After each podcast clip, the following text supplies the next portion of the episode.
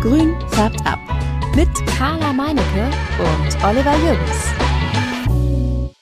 Hallo, liebe Substratis. Schön, dass ihr wieder eingeschaltet habt und euch eine Folge über den Bogenhanf anhört. Er heißt ja nicht nur Bogenhanf, es wird auch, ähm, ja, Schlangenpflanze, Schwiegermutterzunge genannt.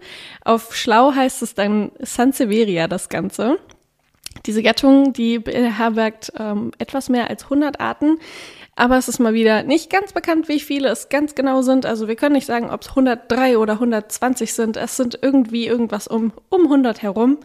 Und ähm, ja, die Verbreitung dieser Pflanze, das ähm, ist das Gebiet in Afrika und ähm, vor allem in Kenia und Tansania, aber auch in südlichen Teilen von Asiens. Mittlerweile hat sich diese Pflanze weltweit so rumgesprochen, weil es eine der anspruchslosesten Pflanzen ist, dass sie heute auch in äh, südlichen Teilen Europas, wie zum Beispiel Griechenland, Italien oder oh, was haben wir noch? Spanien und Portugal zum Beispiel, ähm, super gedeihen kann. Aber auch in Amerika ähm, hat die Pflanze nun Heimat gefunden. Das Aussehen der Pflanze ist unterschiedlich. Es gibt sehr viele verschiedene Arten. Es bilden teilweise ähm, die Pflanzen einen Stamm aus, aber auch nicht. Also die Samurai Dwarf, die Art, die bildet zum Beispiel einen richtigen Stamm aus. Das heißt, ähm, dass man einen ja, Stamm in der Mitte hat und von der Seite dann rechts und links ähm, in Rosettenform dann die Blätter abgehen. Und bei der Trifasciata, die Art zum Beispiel, hat keinen Stamm. Die stammlos, so heißt das. Und ähm, da kommen die Blätter dann in so ja, Horsten aus dem Boden heraus. Und ähm, genau, da haben sie die, die Pflanzen halt ein anderes Wachstum und deswegen auch ein anderes ähm, Aussehen. Die Pflanzen generell sind sukkulent und haben sich an ein besonderes Klima angepasst. Das Klima, das ist vielleicht jetzt schon ganz schön offensichtlich, ist das Wüstenklima. Und zwar heißt das halt einfach, dass die Pflanzen super saftreich sind, lange Wasser halten können, die sind immer grün und ähm, ja, sehr, sehr pflegeleicht, wenn man sie nicht übergießt. Die Blätter an sich sehen ähm, ja meist sehr knackig grün aus. Viele, viele Arten haben ein dunkles Grün. Es gibt natürlich auch Arten, die haben ein helleres Grün. Zum Beispiel die äh, Moonshine, ja genau, die Sansevieria Moonshine.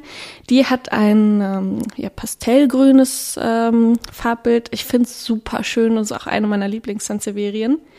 Und ähm, ja, sonst ähm, sind die Blätter eher ledrig und lanzettlich. Das heißt, sie sind wie so ein, so ein Schwert nach oben, ähm, spitz zulaufend. Es gibt äh, Arten, die sind rund oder halbrund und, oder haben eine Rinne in ihrem Blatt. Das sind dann zum Beispiel die äh, Sansevieria cylindrica. Die äh, ja, haben unterschiedliche Aussehen und ähm, sind dadurch auch in ihrer Art sehr vielfältig. Aber nicht nur die ähm, Formen der Pflanze sind vielfältig, auch die Muster und Farben auf den Pflanzen.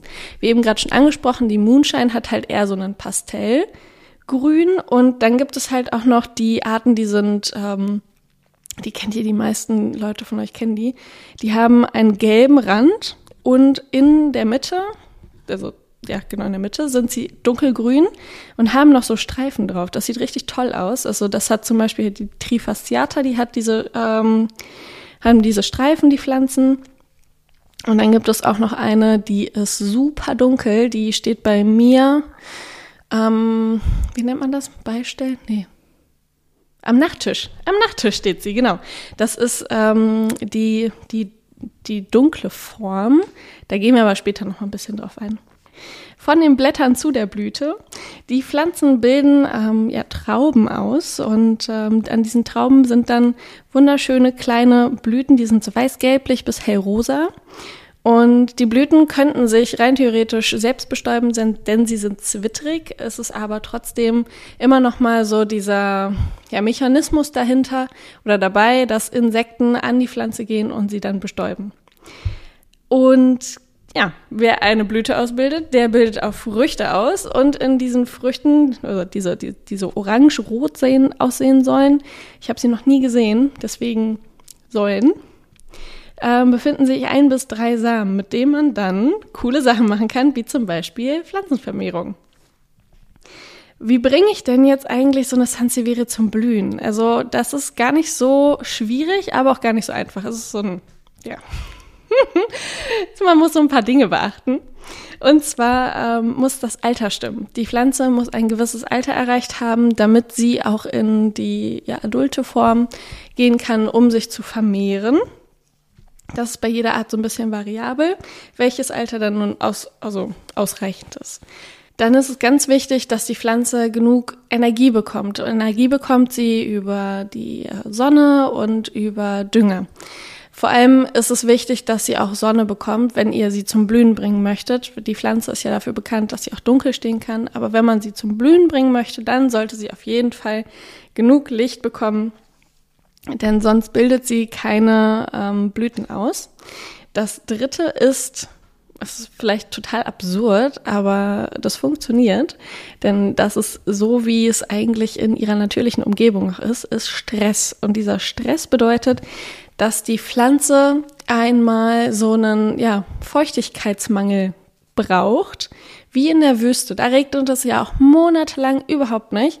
Und dann, zack, kommt der Regen und es wird alles nass und die Pflanzen sind so, wuh, okay, alles klar, wir, wir blühen jetzt, wir wollen uns jetzt, genau jetzt vermehren, weil wir jetzt Regen haben, wir haben Sonne und wir haben die Energie gesammelt. Deswegen fangen die Pflanzen dann, wenn sie lange nichts bekommen haben an Wasser, auch meistens nach so einer Stressphase an zu blühen. Und ähm, ja, bilden dann natürlich auch die Früchte aus, mit denen man dann, wie gesagt, eine Vermehrung machen kann. Wenn das Ganze dann verblüht ist und ihr keinen Bock auf die Samen und also die Früchte und Samen habt, dann könnt ihr das Ganze auch einfach abschneiden. Springen wir doch direkt von Stressphasen und Blüte und äh, wie leicht die Pflanze ja eigentlich ist zu pflegen, ist direkt in die Pflege rein. Und zwar, genau, sie ist für Anfänger prädestiniert, weil sie eigentlich, ich sag gerne immer eigentlich und äh, man soll es nicht übertreiben, weil wenn man es zu doll mit ihr meint, dann, dann äh, mag sie das auch nicht. Also zu viel Wasser, zu viel zu wenig Wasser ist natürlich nicht in Ordnung. Aber sie ist halt wirklich die Pflanze, die man Anfängern oder Pflanzen ähm, ja, Mördern äh, zutrauen kann. Denn sie braucht wirklich wenig Wasser. Also ich gieße meine einmal im Monat, vielleicht sogar alle zwei Monate nur. Und ähm, sie ist ganz glücklich. Sie bildet auch neue Triebe aus. Diese Triebe, die kommen unterirdisch aus dem äh, Substrat raus. Die bilden dann so Ausläufer. Und ähm, genau, die kann man dann auch, wenn man möchte, ähm, beim Umtopfen aus der Erde rausnehmen. Das heißt, man, man bricht die oder schneidet sie ab.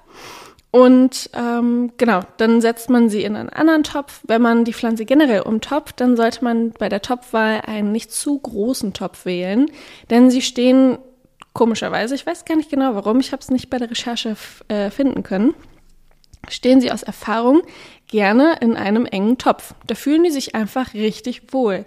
Das kann vielleicht auch mit der Dichte der ähm, des, des Substrats ähm, in der Wüste zusammenliegen. Ähm, ja, das ist so ein bisschen mein kleines Rätsel, was ich für mich selber noch nicht äh, rausgefunden habe. Aber ja, auf jeden Fall wichtig, wenn ihr umtopft, dass ihr dann auch darauf achtet, was ihr für ein Substrat wählt. Denn es ist ja eine sukkulente Pflanze, die mag es gerne etwas sandig, etwas Perlite wäre super oder Rinde, um das Ganze auch dann wirklich gut ähm, ja, durchlässig zu machen, dass das nicht zu lange steht, nicht zu lange äh, nass ist, weil dann kriegt ihr wieder Wurzelfäule. Wenn ihr etwas mehr zu ähm, Substraten erfahren möchtet, dann empfehle ich euch äh, Folge 5 oder Folge 63. In Folge 5 kriegt ihr ein paar Infos von Floragat über alles Mögliche, was so Substrate angeht. Und in Folge 63 sprechen wir mit Stefan, dem Potplanter, über mineralische Substrate. Die Pflanze ist halt auch super einfach, ähm, weil sie ja auch keine Ansprüche sonst hat, also außer ich hätte gern mal ein bisschen Wasser und mal ein bisschen Dünger und vielleicht einen größeren Topf, aber sonst sowas wie Temperatur, Luftfeuchtigkeit, ähm, da, da braucht man sich gar nicht so die großen Gedanken machen, denn in der Wüste haben wir halt wirklich diese riesigen Temperaturunterschiede zwischen nachts und tags, also ist wie Tag und Nacht, haha. Und ähm, ja, auch Luftfeuchtigkeit ist hier gar kein Problem. Was man halt beachten sollte, ist, wenn so eine Pflanze, wie jede Pflanze ja an der Heizung oder an der Fensterbank steht, dass halt das Substrat schneller trocken wird und man dann vielleicht öfter gießen muss als ähm, ja eine Pflanze, die nicht in der Fensterbank oder an der Heizung steht. Das ist das Einzige, wo ich jetzt sagen würde, das ist super wichtig. Zur Vermehrung gibt es ja nicht nur die Art ähm, der Vermehrung ähm, über Samen und die Ausläufer. Es gibt auch die Vermehrung über Blattstecklinge. Und das ist mir noch ein kleines Rätsel. Denn ähm, diese Blätter können, also die werden abgeschnitten, man, man sucht sich, fangen wir von vorne an. Also, man nimmt sich ein großes, gesundes Blatt. Dieses Blatt hat man dann abgeschnitten unten irgendwo am Richtung Erde. Und dann hat man das Blatt vor sich liegen, schneidet das dann in Stücke. Und das, was ich überall gelesen habe, ist, dass man darauf achten muss, dass die Oberseite, also das, ähm, wie beschreibe ich das denn jetzt am besten? Dass, dass die Seite, also dass man, ja, das so, wie es, wie das Blatt halt nach oben gewachsen ist, auch so in die Erde steckt, dass man das nicht umdreht, dass die Oberseite nicht unten ist, weil das soll irgendwie nicht funktionieren. Ich habe es noch nicht ausprobiert und das wird wahrscheinlich eins meiner neuen Experimente. Wir, wir haben ja jetzt so ein paar Experimente gestartet, Olli und ich. ähm, ja, ich, ich habe ja auch eine Sansevieria, mit der ich das machen kann. Dann tue ich das einfach mal. Auf jeden Fall ist es halt, ähm, soll es wohl wichtig sein, dass man sich merkt, wo oben und unten ist, also welche Seite in welche Richtung gewachsen ist, weil es sonst nicht funktioniert. Ich bin sehr gespannt, ob es funktioniert oder nicht. Und ähm, ja, wenn man das halt dann so geschnitten hat, dann kann man es in Wasser legen oder halt auch direkt in Erde einpflanzen. Also der typische Blattsteckling.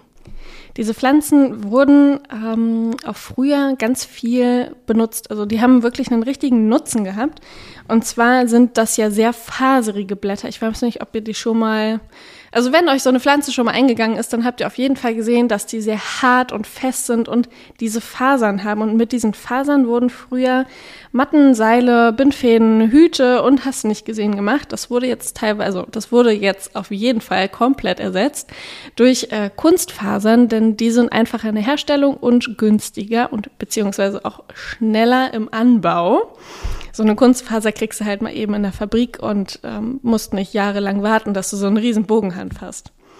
Dann wurden sie aber auch ähm, ja, in der Medizin eingesetzt. Sie sollen eine antiseptische Wirkung haben. Nicht alle Arten, aber ein paar werden gekocht und man kann sie anscheinend essen.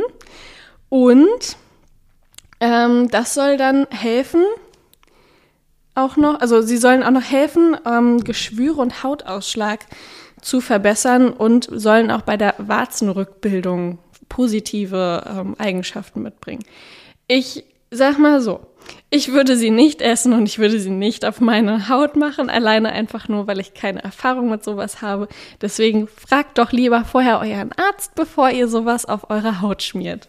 Ich wollte euch jetzt noch mal so ein paar Arten vorstellen, weil die wirklich unterschiedlich auch aussehen und ich finde, die einen haben ja mehr Positives, die anderen haben weniger Positives, aber das ist immer so, so ein bisschen, wie man das persönlich schön findet. Ich zum Beispiel hatte ja erwähnt, dass ich die Sansevieria Moonshine super toll finde. Die hat dieses Pastellgrün und so eine ganz leichte Streifen auf den Blättern. Und ich finde die halt sehr elegant, weil sie nicht so krasse Muster mitbringt, dass sie ein bisschen Ruhe reinbringt. Die sieht total schön aus in einem weißen Topf. Dann kommt da diese, diese helle Pflanze raus. Also ich finde das wunderschön, das macht echt was her. Aber vielleicht finden andere das total langweilig und sagen so, keine Ahnung, voll wenig Muster, voll wenig Farbe. Ich will eher so eine Trifasciata haben, die den gelben Rand hat mit einer Mitte, die total knallig grün ist und gestreift und breite Blätter und hast du nicht gesehen? Gibt's ja auch. Und ähm, ja, kommen wir gleich schon zur dritten Art. Ähm, das ist die äh, Sansevieria cylindrica. Die hat, was ich ja vorhin erwähnte, diese runden ähm, Blätter. Das heißt, äh, die sind wie so Stangen, richtig? Ich glaube, im Großhandel haben die die sogar Spaghetti-Pflanze genannt. Aber ist auch egal. Und ähm, auf jeden Fall sind das richtige Stangen. Mein Mann findet die nämlich super und der hat sie an seinem Bett stehen. Ähm, die Pflanze Erinnert mich nicht an Spaghetti, ich muss ehrlich sein, die erinnert mich eher so an so Grissini oder so, die man beim Italiener irgendwie zum, äh, zum Dip dazu kriegt. und ähm, ja, sie hat ähm, ein dunkles Grün und ist auch gestreift. Und dann gibt es noch die ähm, Sansevieria kirkii oder Schrägstrich Sil Silver Blue, das heißt halt so der Name. Und ähm, die bildet ja, also wie die Samurai Dwarf, einen Stamm aus. Und das Abgefahrene bei den Pflanzen ist halt wirklich, dass die mal ganz anders aussehen. Die haben richtig tolle Muster, die haben einen gewellten Rand und sind so leicht äh, gebogen, haben so diese Rinne, was ich vorhin meinte. Und ähm, die sehen auch echt toll aus. Die haben die äh, unterschiedliche Farben. Es gibt die halt in Silver Blue, also silberblau. Und dann gibt es die auch noch in so einem Braunton. Finde ich richtig schick. Genau. Und zu guter Letzt kommt die Black Jade, also schwarze Jade. Das ist die Dark Form, also dunkle Form. Ich schmeiß mit so vielen englischen Wörtern um mich, tut mir leid. Die haben kaum Streifen und sind halt wirklich knackig dunkelgrün, so das absolute Kontrastprogramm zu meiner geliebten pastellfarbenen Moonshine. Sieht auch sehr elegant aus, finde ich, und ähm, würde auch gut in einem Raum stehen können, wo so ein bisschen Ruhe reingebracht werden sollte. Was ich bei der Recherche auch noch rausgefunden habe und total cool fand, war, dass 2013 bis 2015 in Kenia und Uganda nochmal drei neue Arten beschrieben wurden. Das passiert ja auch mittlerweile nicht mehr so oft, weil wir haben ja schon ganz schön viel ja, beschrieben und auseinanderklamüsert, was so in unserer Umgebung wächst und kreucht und fleucht. Und ähm, ja, genau, es gibt da drei neue Arten ähm, in Afrika, die äh, entdeckt wurden. Und das ist doch mal eine coole Sache zu wissen. Es ist einfach nur ein nice to know. So, dann sind wir auch schon am Ende dieser Folge. Ich hoffe, ihr konntet was lernen, was mitnehmen und hattet Spaß beim Hören. Wenn ihr irgendwie noch mal eine Frage zum Bogenhanf bei euch zu Hause habt oder so, schreibt uns doch gerne über Instagram oder per E-Mail auf grünfärbtab@gmx.de. Und dann wünsche ich euch einen wunderschönen Start in den Tag oder einen schönen Abschluss am Abend. Ciao. Grün färbt ab.